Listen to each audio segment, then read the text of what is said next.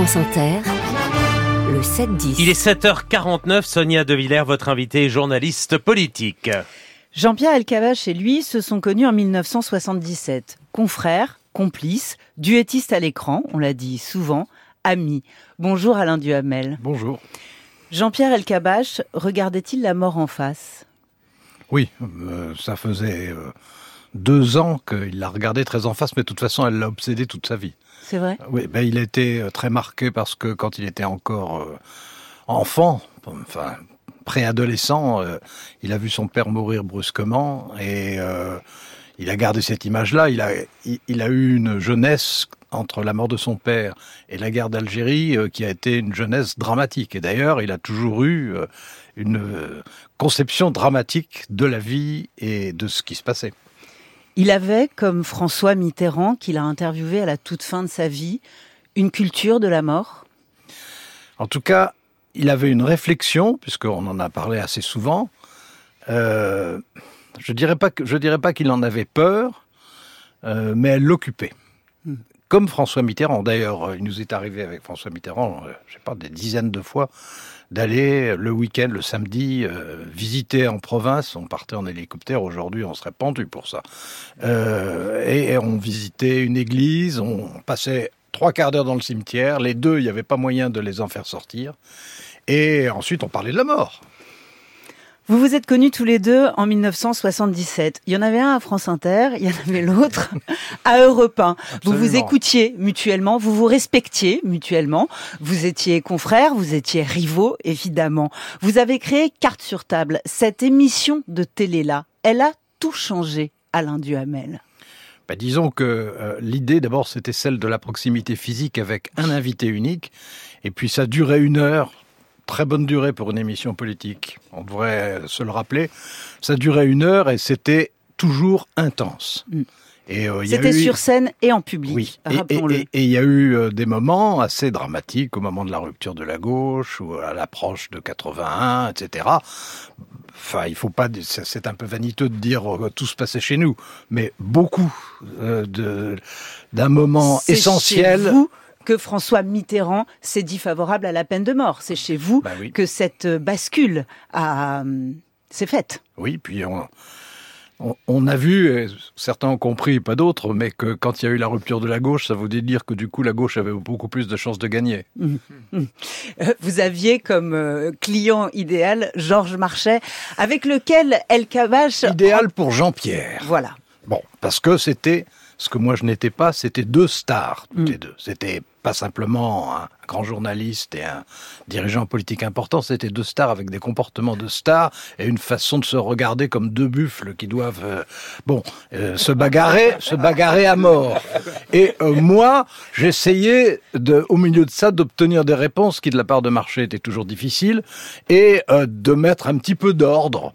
Mais enfin, je, quand il y avait Jean-Pierre et Marché, j'étais vraiment le troisième homme. Ça signifie que Jean-Pierre El Kabbach avait un sens de la dramaturgie absolument inimitable dans l'interview politique.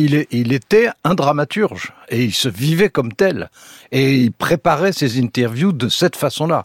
Il avait une façon, une manière euh, unique.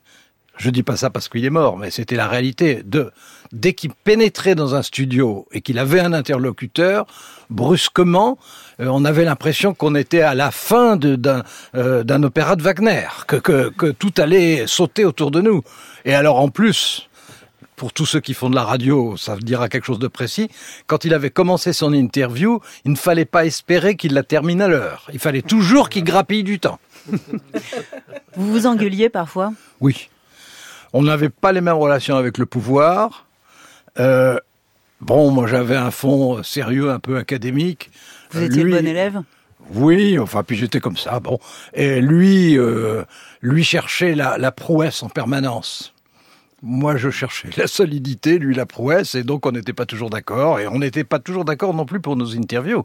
C'est-à-dire? Bah, C'est-à-dire que lui, euh, ce qu'il voulait, c'est que ça, bon, ça, son critère, c'est une bonne interview, c'est une interview qui donne une dépêche de l'AFP. Bon, moi, je m'en fichais alors éperdument, et moi, une, une bonne interview, c'est une interview dans laquelle j'avais une réponse à au moins une des questions que j'avais en tête au début, hein, pas, pas 150, mais au moins une. Bon, et lui voulait voir euh, avant l'émission longuement celui ou celle qui allait venir, et moi je ne voulais pas. Ça, ça a fait couler de l'encre, Alain Bah, Duhamel. Le fait que Jean-Pierre Elkabach d'une certaine manière prépare l'interview avant avec l'interviewé justement pour mettre au point cette Et- dramaturgie. C'était une de ses spécialités. Il donnait du talent avec pédagogie à ceux qu'il allait interroger. Jusqu'à la collusion? Je dirais pas la collusion parce que c'était autour de son intérêt à lui d'intervieweur. Cette interview avec François Mitterrand, où François Ah oui, Mitterrand est à la fin de sa vie, on est en 1994, Mitterrand va mourir en 95. Moi, j'ai revu, euh, j'ai revu la séquence hier, cette séquence où pendant 25 minutes, Jean-Pierre Elkabach ne lâche pas la mine renfrognée, les sourcils froncés, le menton baissé, il ne lâche pas sur Vichy. Et face à lui, Mitterrand souffre physiquement, il est très gravement malade. Ça, c'est un moment de télévision historique, Alain Duhamel. Je- C'est euh, évidemment le plus grand moment euh, dans, dans tout ce que Jean-Pierre a fait. Il a euh, présidé France Télévisions, euh, dirigé un tas de choses, Europe 1, etc. Mais son grand moment, ça a été ça. Il l'a préparé pendant des années.